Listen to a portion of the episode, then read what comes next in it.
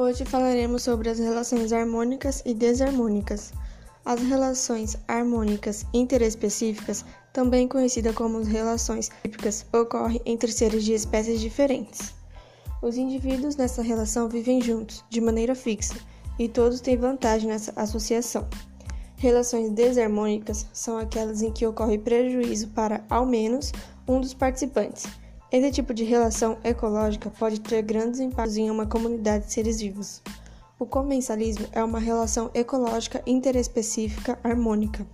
Nessa relação, que ocorre entre espécies diferentes, uma espécie é beneficiada com a interação, entretanto, a outra não é beneficiada, nem prejudicada.